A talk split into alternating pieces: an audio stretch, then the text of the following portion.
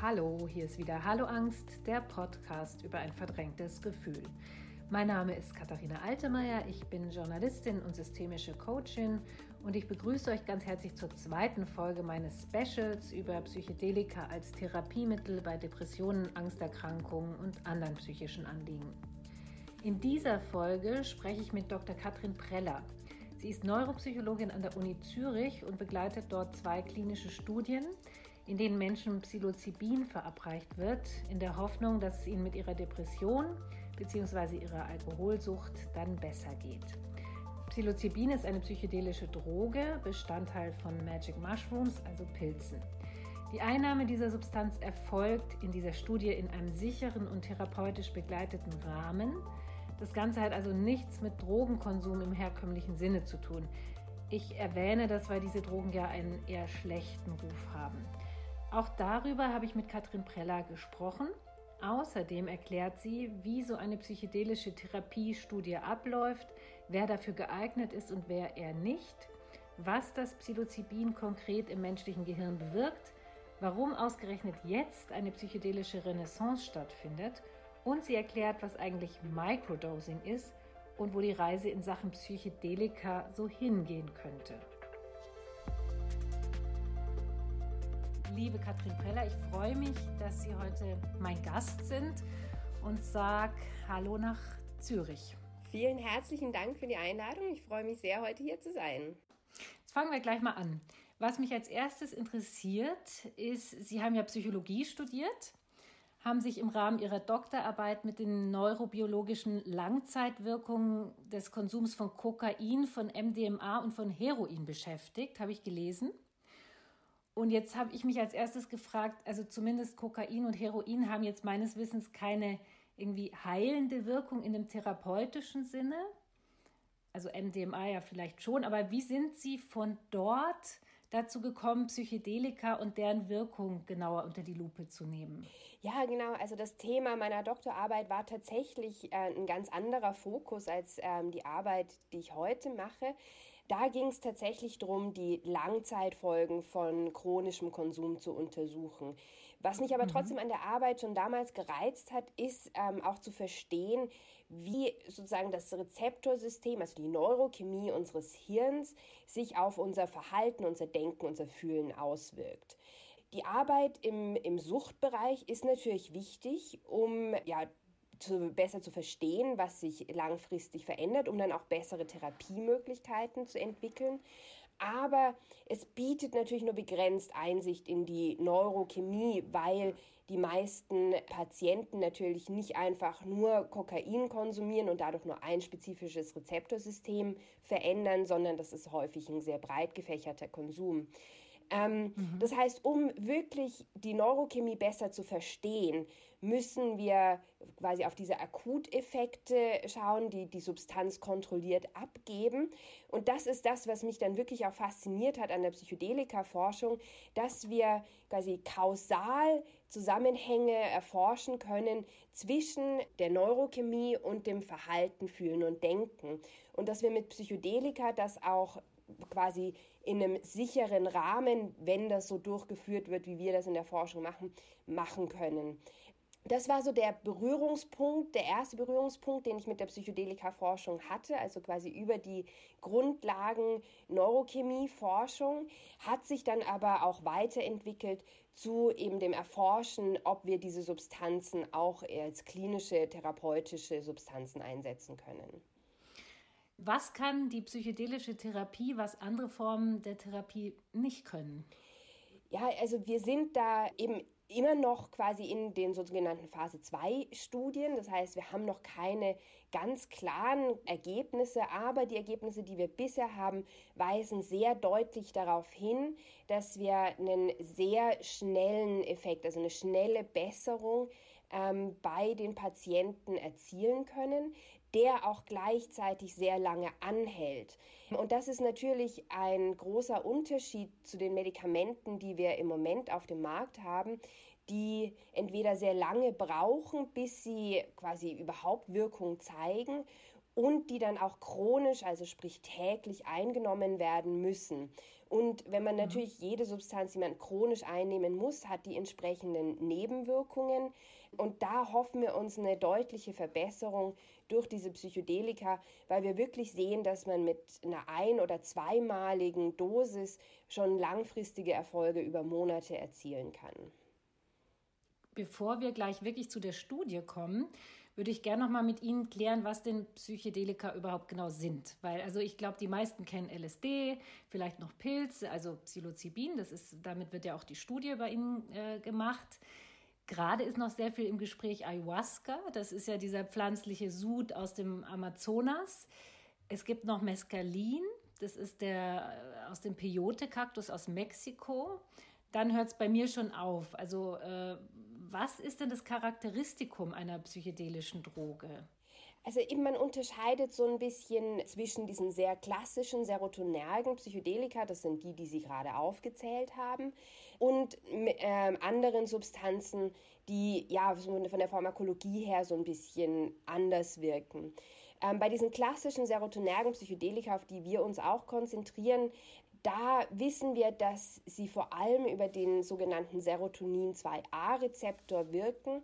Das heißt, das ist so ein Schlüssel-Schloss-Prinzip. Also wir haben das Schloss bei uns im Gehirn, das ist der Serotonin-2a-Rezeptor. Und die klassischen Psychedelika schließen dieses Schloss auf und verändern mhm. dadurch, wie das Gehirn Informationen verarbeitet, was natürlich dazu führt, dass wir auch quasi uns selber und die Umwelt unter dem Akuteinfluss anders wahrnehmen. Mhm. Ist eigentlich MDMA auch eine psychedelische Droge? MDMA ist eigentlich mehr ein Amphetamin, hat aber auch serotonerge Anteile, von daher eben mhm. kein ganz klassisches Amphetamin. Zählt nicht zu diesen ganz klassischen serotonergen Psychedelika, weil es, weil der Wirkmechanismus eben so ein bisschen anders ist. Also es führt dazu, dass verschiedene Neurotransmitter im Hirn stärker verfügbar sind, ist eben nicht so spezifisch für diesen Serotonin-2A-Rezeptor. Und dadurch sind die Effekte natürlich auch so ein bisschen anders. Es gibt durchaus mhm. Überlappungen, aber es ist nicht ganz die gleiche Substanz, es fällt nicht ganz in die gleiche Kategorie. Mhm. Aber dadurch, dass es eben in der Wahrnehmung ähm, ähnliche, zum Teil ähnliche oder überlappende Effekte gibt, wird es quasi in diese größere Kategorie der psychedelischen Substanzen ähm, eingeordnet. Okay, jetzt kommen wir mal zu der Studie, die aktuell bei Ihnen an der Uni Zürich läuft. Da arbeiten Sie mit Psilocybin. Und ich habe lustigerweise im Internet noch äh, den Aufruf gefunden, in dem sie Probandinnen suchen. Und den lese ich jetzt mal einfach vor. Das lautete so, wir suchen männliche und weibliche Erwachsene zwischen 18 und 60 Jahren mit Depressionen, die derzeit keine Antidepressiva oder andere Psychopharmaka einnehmen und Rechtshänder sind. Es dürfen keine anderen psychiatrischen Erkrankungen vorliegen, Angsterkrankung erlaubt in Klammern. Und sie dürfen während der Studie keine psychotherapeutische Behandlung durch Drittpersonen erhalten. Interessant. Angsterkrankungen sind also erlaubt. Genau. Es ist ja häufig so, dass in dem Fall schauen wir uns Depressionen an. Wir, für, wir führen auch noch eine weitere Studie durch, wo es um Alkoholabhängigkeit gibt. Und diese, die, diese psychiatrischen Diagnosen sind häufig nicht ganz so klar und eindeutig, wie man das sich in der Theorie so vorstellt. Das heißt, jemand, der an der Depression leidet, hat sehr häufig auch gleichzeitig eine Angststörung. Und da kann man jetzt nicht so strikt sein, dass man sagt, nein, es darf wirklich nur rein die Depression sein, es darf keine andere Problematik vorliegen. Da würden wir quasi gar keine ähm, Probanden finden, die mitmachen, wenn wir da äh, so strikt wären. Gleichzeitig müssen wir natürlich aufpassen, dass wir keine andere Diagnose zulassen, die in irgendeiner Weise eben nicht gut sein könnte, nicht gut auf die Therapie mit Psychedelika anspricht, wo es dann gefährlich werden könnte. Schizophrenieartige Erkrankungen sind zum Beispiel der Fall. Aber bei eben Angsterkrankungen wissen wir, dass auch die gut auf Psychedelika ansprechen, dass die auch nicht gefährlich sind, dass die nicht kontraindiziert sind für die Behandlung mit Psychedelika. Und deswegen macht es Sinn, das in die Studie auch zuzulassen. Mhm. Ich, ich finde es so interessant, also ich kann das auch von mir sagen, ich glaube, viele Menschen, die mit Angst zu tun haben oder eine Angsterkrankung eben haben, haben besonders große Angst vor psychedelischen Drogen. Ja, weil man da, das ist ja, weil man das immer so verbindet mit dem absoluten Kontrollverlust. Wie würden Sie denn jetzt, also mich überzeugen, dass es vielleicht gar nicht so schlecht wäre, das mal auszuprobieren? Genau. Also es kommt immer darauf an, mit welchem Gefühl man natürlich auch in, die, in diese Therapie einsteigt. Und grundsätzlich überzeugen wir niemanden, sondern ähm, wir können gerne Informationen bereitstellen, ob es sinnvoll ist oder nicht. Mhm. Ähm, grundsätzlich ist es so, dass wir natürlich diese Abgabe der, der, der Substanz, also des Psilocybins in dem Fall, einbetten in einen therapeutischen Prozess. Das heißt, unsere Patienten werden vorher aufgeklärt, sie werden therapeutisch begleitet, vorbereitet auf diese Akutsitzung. Sie werden während der ganzen Akutsitzung therapeutisch begleitet und auch danach finden diverse weitere Therapiesitzungen statt, in der quasi diese Erfahrung, die gemacht worden ist, integriert wird. Das heißt, unsere Patienten sind konstant unter therapeutischer, medizinischer Aufsicht. Und es soll natürlich auch ein Vertrauensverhältnis zwischen dem Therapeuten und dem Patienten etabliert werden. Das heißt, das ist quasi der absolut sicherste Rahmen, in dem man so eine Substanz einnehmen kann. Mhm. Wie lange dauert so eine Akutsitzung? Die akuten Effekte halten etwa sechs Stunden an, also die sind nicht immer gleich stark, am Anfang stärker und dann geht es langsam wieder zurück. Das heißt, so ein Tag, an dem die Substanz abgegeben wird, dauert dann etwa acht Stunden von quasi dem Ankommen, ähm, der Vorbereitung der Substanzeinnahme, bis dann alle Effekte wieder abgeklungen sind, sind das normalerweise um die acht Stunden. Mhm. Seit wann läuft die Studie? Die Depressionsstudie läuft jetzt schon eine ganze Weile, die läuft jetzt seit etwa zweieinhalb Jahren und die ist jetzt auch abgeschlossen. Ähm, mhm. wir werden heute den letzten, die letzte Therapiesitzung durchführen. Und dann ist die Studie fürs erste also abgeschlossen im Sinn von der Datenerhebung. Das heißt, jetzt werden, jetzt kommt die Phase, in der die Daten ausgewertet und dann auch öffentlich zugänglich gemacht werden. Wir haben eben, wie gesagt, noch eine zweite Studie am Laufen, wo wir Psilocybin zur Behandlung der Alkoholabhängigkeit testen. Die Studie läuft noch nicht so lang, die läuft seit etwa einem Jahr. Ähm, mhm. Und die wird auch noch etwa eineinhalb Jahre lang weiterlaufen. Das heißt, da sind wir auch nach wie vor auf der Suche nach Patienten. Also wenn jemand Interesse daran hat, kann er sich melden und in die Studie eingeschlossen werden. Und dürfen Sie denn da jetzt schon was sagen, wie es so lief oder, oder dürfen Sie das noch nicht? Ja, also wie gesagt, wir haben die Daten noch nicht auswerten mhm. können. Ähm, das liegt daran, weil die Studien verblindet durchgeführt werden. Das heißt, wir wissen auch nicht, welche Substanz, also es ist Placebo kontrolliert. Das heißt, die Hälfte unserer Teilnehmer hat ähm, ein Placebo bekommen, die andere Hälfte hat die aktive Wirksubstanz bekommen. Ähm, und erst wenn alle Daten erhoben sind, dürfen wir die Studie auswerten. Mhm. Grundsätzlich haben wir den Eindruck, dass es unseren Patienten gut geht. Aber wie gesagt, um quasi den Effekt von Psilocybin zu mhm. untersuchen, müssen wir die Studie entblinden und auswerten. Und das ist was, was jetzt in den nächsten Monaten passieren wird. Mhm. Spannend. Wie wirkt denn das Psilocybin im Hirn konkret? Was passiert da? Also nachdem das Psilocybin sozusagen diesen, äh, dieses Schloss aufgesperrt hat, ist die Feuerrate, also die Aktivität der Neuronen im Gehirn verändert. Und ähm, Serotoninrezeptoren oder Serotonin-2A-Rezeptoren gibt es im ganzen Gehirn. Das heißt, das ganze Hirn ist in dem Moment verändert, ein Stück weit verändert. Aber in manchen Hirnbereichen gibt es natürlich mehr davon, in den anderen Hirnbereichen weniger.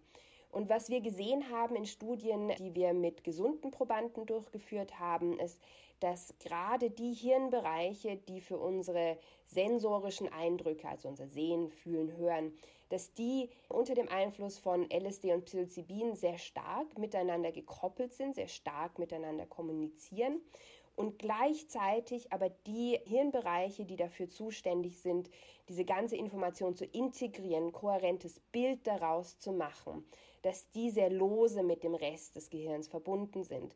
Und das kann man sich so vorstellen, dass man quasi ein hohes, ein hohes sensorisches Prozessieren hat. Also man hat sehr viele Sinneseindrücke. Gleichzeitig ist aber die Art und Weise, wie die Information zusammenkommt, wie wir sie verknüpfen mit unserer eigenen Biografie, mit dem, was wir über die Zukunft denken, aber auch mit dem, was wir quasi in dem Moment erleben, dieses Zusammenfügen das passiert anders als in einem Normalzustand. Und das könnte eben auch helfen, dass Probanden oder dass unsere Patienten aus eingefahrenen Gedankenspuren ausbrechen können, quasi neue Wege gehen können und man dadurch natürlich auch ähm, kreativere Lösungen für Probleme finden kann. Toll. Ähm, jetzt haben ja viele Angst vor einem Horrortrip. Das ist ja auch immer so das, was man irgendwie oft, finde ich, so durch irgendwie Medien oder Filme und so äh, vermittelt bekommen hat. Gibt es dieses Risiko? Also das Risiko, dass man eine negative Erfahrung macht, ist bei den Substanzen immer da. Aber jetzt ist es natürlich so, dass wir uns hier nicht irgendwie auf einem Festival befinden, sondern wir befinden uns wirklich in einem therapeutischen Rahmen, in einem medizinisch kontrollierten Rahmen. Das heißt, die Begleitpersonen, die dabei sind, wissen auch, wie mit den Substanzen umgehen. Sie wissen, wie man auch einen Patienten durch diese Erfahrung führen kann. Wir schaffen einen sehr sicheren Rahmen. Wir haben natürlich auch die genaue Dosis der Substanz. Das heißt, wir wissen genau, wie viel wir abgeben. Wir wissen, das ist eine gut verträgliche Dosis.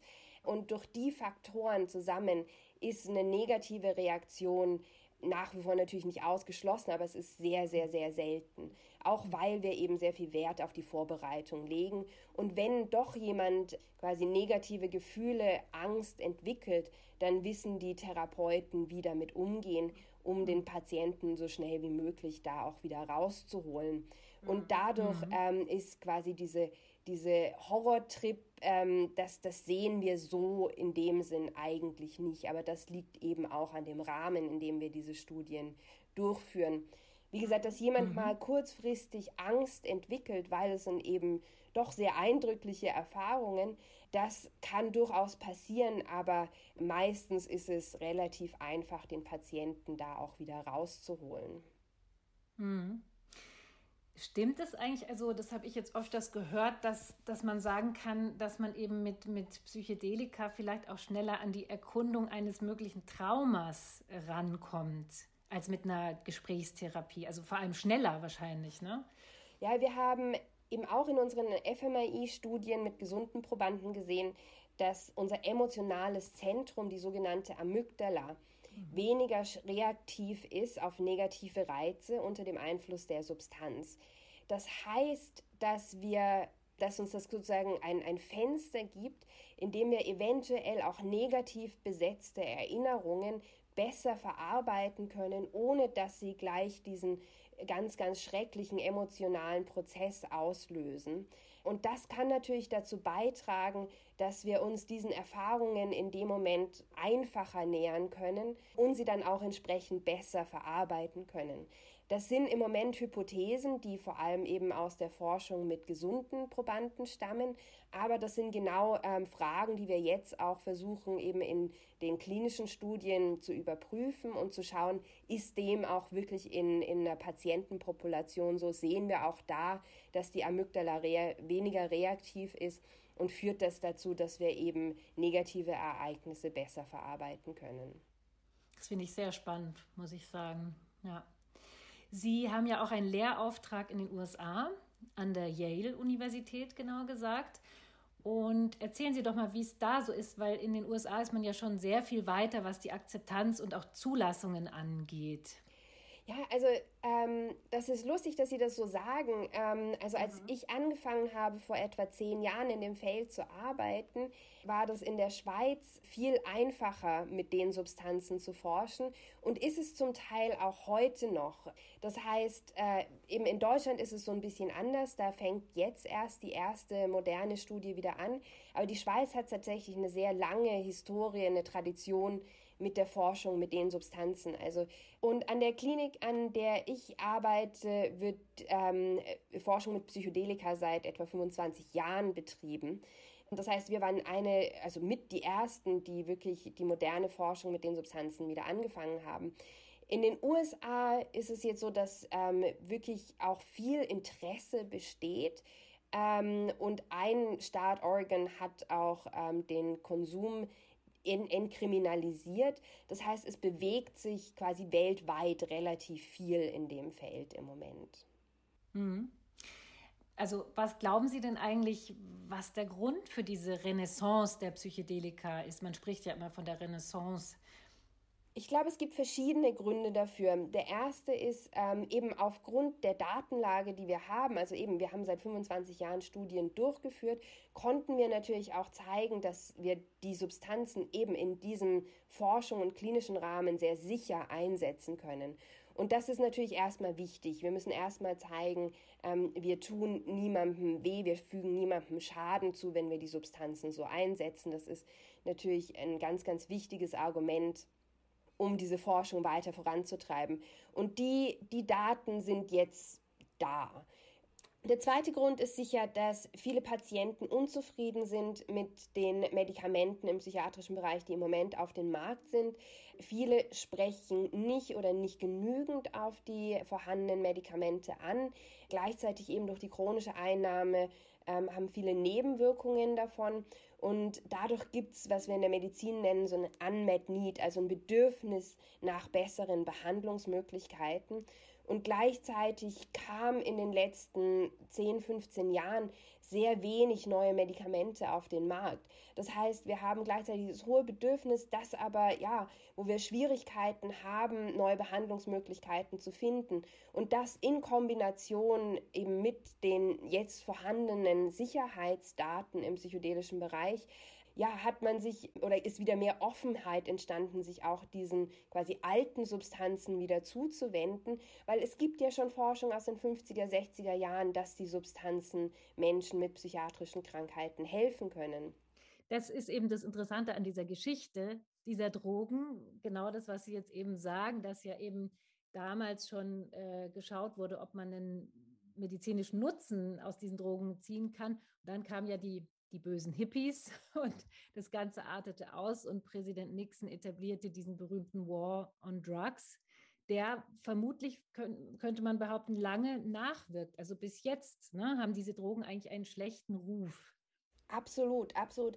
Und ja, man muss sich natürlich schon ähm, auch vor Augen führen, also gerade LSD ist von einer Pharmafirma also Albert Hoffmann hat bei einer Pharmafirma gearbeitet, als er die Substanz synthetisiert hat. Ähm, und sie ist wirklich ähm, für den Einsatz in der Psychiatrie dann quasi auch entwickelt worden, aus, auf, also auch an Psychiater abgegeben worden und auch mit beachtlichen Erfolgen wie gesagt, es ist dann aus dem Labor auf die Straße gekommen ähm, und hat dann eben auch diese politische Reaktion ausgelöst, die eben bis heute nachwirkt. Hm. Angenommen, wir wären heute schon an dem Punkt, dass psychedelische Therapie sich durchgesetzt hat, von den Krankenkassen übernommen wird und sozusagen gesellschaftlich und wissenschaftlich anerkannt wäre. Was glauben Sie, wie wäre unsere Welt oder unser Zusammenleben in Bezug auf mentale Gesundheit dann besser? Also es ist immer so ein bisschen schwierig vorherzusagen, wie die Substanzen dann quasi in der breiten Medizin angenommen werden, wie sie dann wirklich, ähm, ja, wie, wie hilfreich sie am Ende dann sein werden. Ich gehe jetzt nicht davon aus, dass wir jetzt alle psychiatrischen Patienten plötzlich nur noch mit Psychedelika behandeln. Das ist eine unrealistische Vorstellung ähm, und, und ähm, wie in allen anderen Bereichen der Medizin auch. Also es gibt nicht die eine Therapie, die die Lösung für alle Probleme ist. Aber ich hoffe sehr, dass wenn die Daten in den größeren Phase 3 Studien zeigen, dass Psychedelika wirksam sind, dass Psychedelika eine echte Alternative werden für Menschen, die eben keine guten Erfahrungen mit anderen Medikamenten gemacht haben oder die eben ja die Hoffnung haben, dass ihnen das besser und schneller helfen kann. Wie gesagt, ich glaube nicht, dass Psychedelika die die derzeitigen Behandlungsmöglichkeiten ersetzen werden, aber ich denke, dass sie einen wichtigen Beitrag leisten können, um Menschen mit psychiatrischen Krankheiten zu helfen. Mhm. Und was braucht es Ihrer Meinung nach, um dort hinzukommen? Ja, also eben wie gesagt, im Moment sind wir so im Bereich der Phase 2 Studien, also kleinere ähm, Studien mit ähm, sehr spezifisch definierten Patientenpopulationen, so wie Sie es ja auch eben in unserem Inserat gesehen haben. Und jetzt brauchen wir als nächsten Schritt erstmal gut kontrollierte Studien. Das heißt, viele von diesen Phase 2 Studien wurden ohne ähm, ohne strenge Kontrollbedingungen durchgeführt. Das heißt, wir brauchen erstmal den Vergleich zum Beispiel zu einem Placebo. Gerade in dem Bereich ist es wichtig, weil, wie gesagt, wir haben ja eine starke therapeutische Einbettung und wir gehen davon aus, dass natürlich diese Therapie alleine auch schon viel Nutzen bringt. Das heißt, jetzt müssen wir erstmal rausfinden, was ist denn der Zusatzeffekt von eben Psilocybin oder anderen Psychedelika ähm, in Kombination mit dieser Therapie. Die Studien, wie gesagt, die sind, sind quasi fast abgeschlossen. Wir werden die, die Ergebnisse hoffentlich in den nächsten Monaten vorliegen haben. Und wenn die Ergebnisse positiv sind, dann spricht natürlich alles dafür, in diese größeren Phase 3 Studien einzusteigen. Und dann bleibt abzuwarten, ob wir die Ergebnisse aus diesen sehr vielversprechenden Phase 2 Studien eben über eine größere, wahrscheinlich auch diversere Patientenpopulation replizieren können. Und wenn das, wenn auch in den Studien gezeigt wird, dass, dass die Substanzen hilfreich sind, dann spricht eigentlich nichts mehr dagegen, diese Daten diesen, den Behörden vorzulegen und eben das als Medikament anerkennen zu lassen. Mhm. Die Angsterkrankung ist ja noch vor der Depression, also in Deutschland zumindest die häufigste psychische Erkrankung. Also wäre es auch denkbar, dass es Studien geben könnte, die sich speziell äh, mit Angsterkrankungen beschäftigen? Absolut. Also wir wissen schon aus eben mehreren kleineren Studien, die vor allem durchgeführt worden sind mit Patienten, die Angst vor dem Tod haben, vor allem weil sie eben an einer terminalen Diagnose leiden, also Krebspatienten meistens, dass ähm, Psychedelika den Menschen helfen können und die Angst reduzieren können. Wir sehen das auch in den Studien mit depressiven Patienten, dass nicht nur die depressive ähm, Symptomatik, sondern eben auch die Angst zurückgeht. Das heißt, Angsterkrankungen sind sicherlich sehr vielversprechend oder Psychedelika sind sehr vielversprechend, auch bei Angsterkrankungen zu mhm. wirken. Mhm. Natürlich müsste man das auch wieder in den klinischen Studien testen, aber ich denke, eben aufgrund der derzeitigen Datenlage wäre das sehr, sehr vielversprechend, dass Psychedelika bei Angsterkrankungen einen positiven Effekt haben könnten. Mhm. Jetzt ist Ihre Studie in Zürich ja schon beendet, haben Sie gesagt. Wie viele haben da jetzt eigentlich teilgenommen? Das sind 60 Patienten. Ah ja, okay. Wenn man jetzt, wenn das jetzt jemand hört und der hat eine Depression oder eine Angsterkrankung und ähm, was, also äh, bis jetzt hat ja nicht jeder einfach die Chance, das einfach auszuprobieren in einem legalen Rahmen. Was kann der dann, dann tun, wenn er da interessiert ist? Also das, was ich auf jeden Fall empfehlen kann, ist, sich bei den entsprechenden Studien anzumelden. Also das ist im Moment auch der in dem Sinn einzige legale Weg auf jeden Fall in Deutschland. Und da läuft jetzt eine Studie in Berlin und eine Studie in Mannheim. Und ich empfehle sehr, sich eben bei den Studien anzumelden.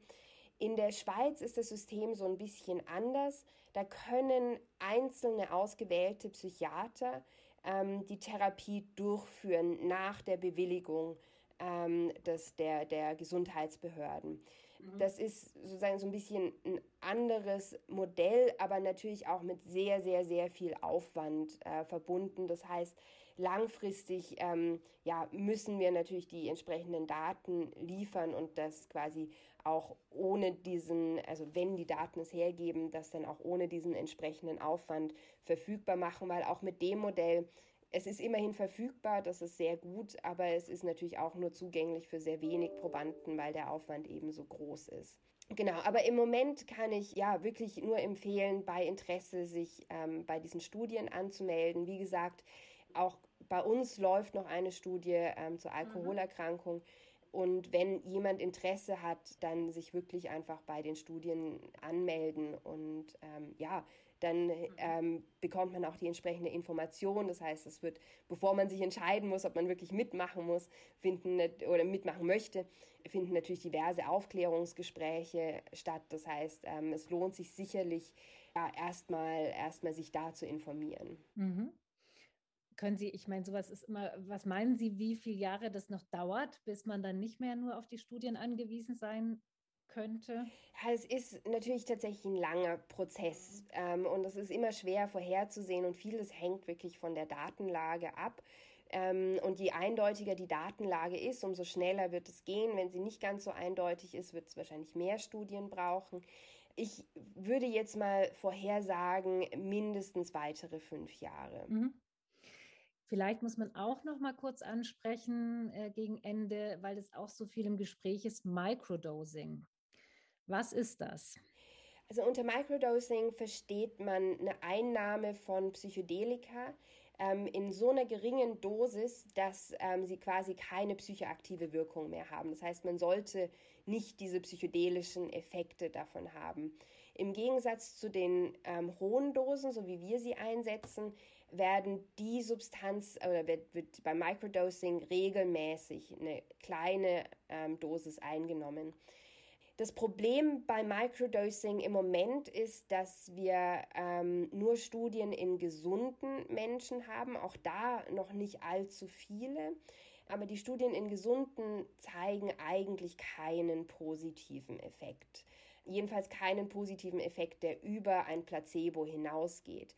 Oder um das anders zu sagen, in den Studien geht es am Ende allen besser, aber unabhängig davon, ob sie jetzt ähm, Placebo oder eine niedrige Dosis LSD eingenommen haben. Das heißt, die Datenlage ist wirklich so ein bisschen unklar. Es kann aber natürlich trotzdem sein, dass ja ein gesunder Mensch einfach nicht davon profitiert.